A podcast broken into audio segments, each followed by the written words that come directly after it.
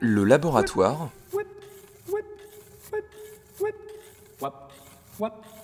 de la création.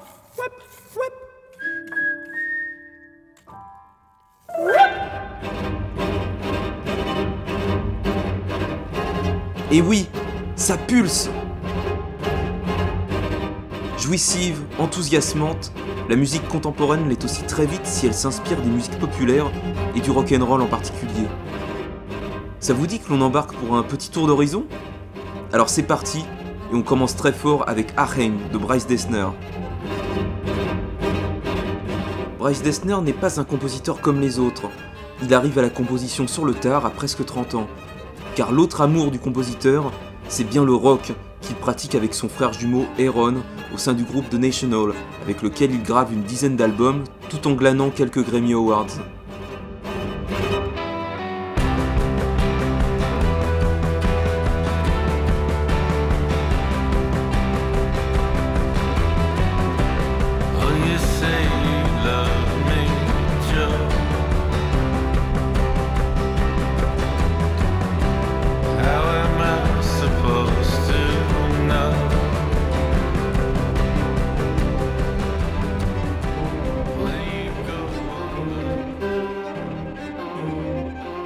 Avec son opus 1, Aheim pour quatuor à cordes, Dessner fait se rencontrer les deux mondes, pop et classique, dans une furie étourdissante.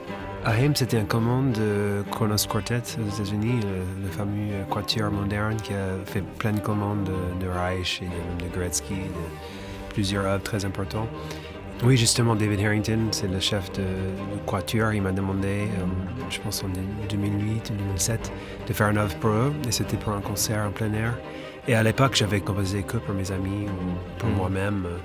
Et donc, c'était quand même un grand moment pour moi et j'avais fait cette œuvre. Euh, en fait, le seul détail qu'il m'a demandé en, faisant ça, c'était bon, ça peut pas être trop euh, calme. Mm. Faut en, joue devant 10 000 personnes dans un parc. Donc c'est pour ça qu'il y a ce début très, justement très pulsé, très violent, très Ouais, en fait, c'est 10 minutes euh, sans arrêter. Un petit moment au milieu où ça s'arrête pour le moment, mm. mais c'est vraiment quelque chose de très, très intense. Dans cette pièce au titre hébreu, Areim étant synonyme de retour, d'hommage aux racines, le compositeur écrit une pièce d'aspect très minimaliste, explosive et obstinée, avec une basse inlassablement répétée, comme une chanson qui ne se terminerait jamais.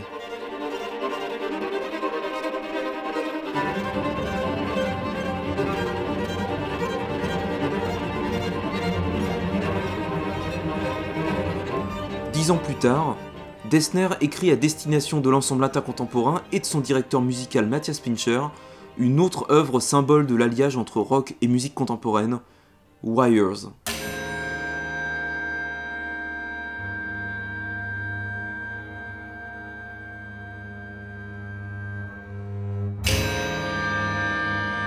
Wires en anglais, cela signifie lien ou connexion.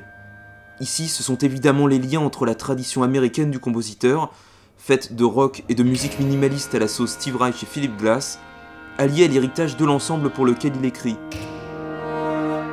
Car pour cette œuvre, Dessner dit s'être inspiré autant de Ligeti que de Redman en créant une véritable symphonie de chambre pour ensemble avec une guitare électrique.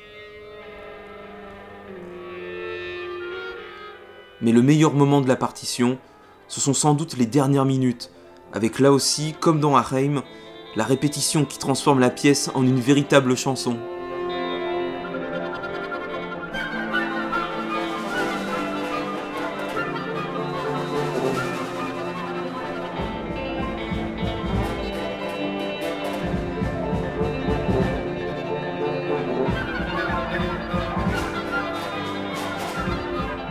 Comme on vient de l'entendre dans ce Wires de Bryce Dessner, pour faire rock, l'usage de certains instruments peut être de rigueur.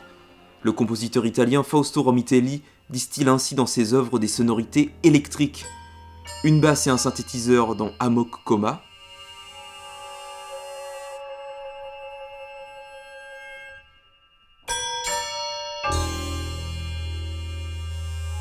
ou bien une guitare électrique dans son tube Professor Bad Trip. Professor Bad Trip, Lesson 1.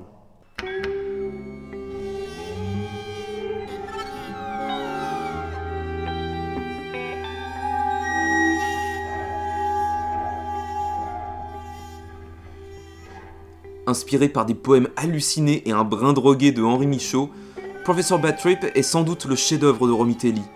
Guitare électrique, texture impalpable, comme un mouvement hallucinogène et des couleurs irréelles, une musique en kaléidoscope acide.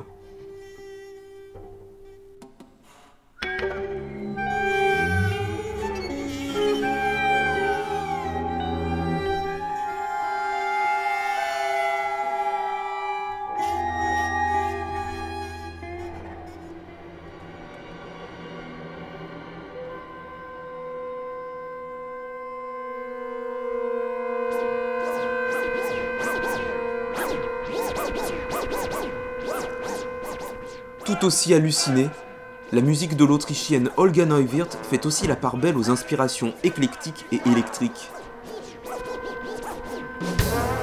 Dans sa suite Eleanor, tirée directement de son opéra American Lulu, Olga Neuwirth écrit une musique violente, tranchée, qui utilise autant une guitare électrique, une batterie ou des platines de DJ.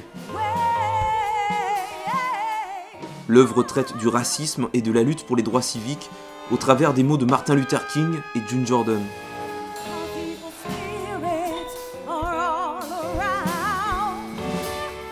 Quant à son grand œuvre, Les Encantadas, une pièce d'une heure tentant de retranscrire musicalement les acoustiques de l'église San Lorenzo de Venise, elle est une composition aussi large que le monde, utilisant des techniques électroniques troublantes.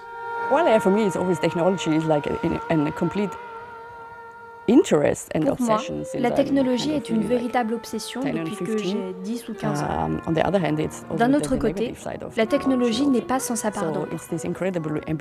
Il y a donc une ambiguïté incroyable.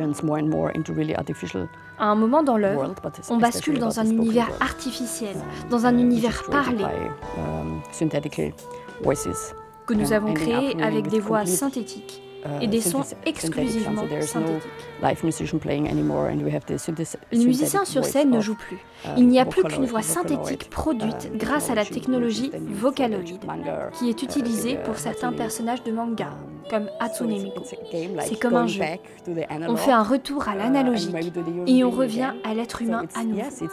Alors oui, c'est un jeu constant de brouillage de pistes. On ne sait plus quelle est la source de quel son, mais à un moment donné, l'attention se focalise sur l'artificialité. Aux trois quarts de l'œuvre, Neuwirth réécrit justement une chanson avec cette technologie vocaloïde. Une citation directe du groupe Radiohead, No Surprises, et ça se déguste sans modération.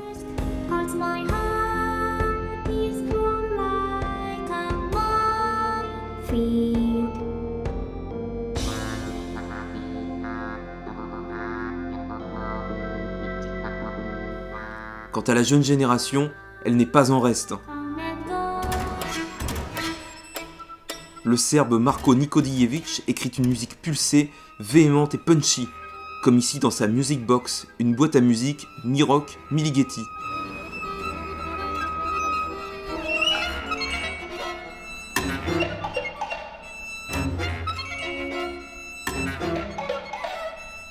Nikodijevic est aussi producteur de musique électronique, remixant allègrement Gesualdo ou bien intégrant les techniques de la musique électro au sein de ses propres œuvres. Dans son Carol Schwarzer Horizont, le compositeur écrit une série de drones, ces bourdons électroniques dont les boucles se superposent de plus en plus, atteignant à la fin de l'œuvre des sommets de couleurs, prouvant ainsi que l'inspiration pop-rock dans la musique contemporaine paraît totalement sans limite.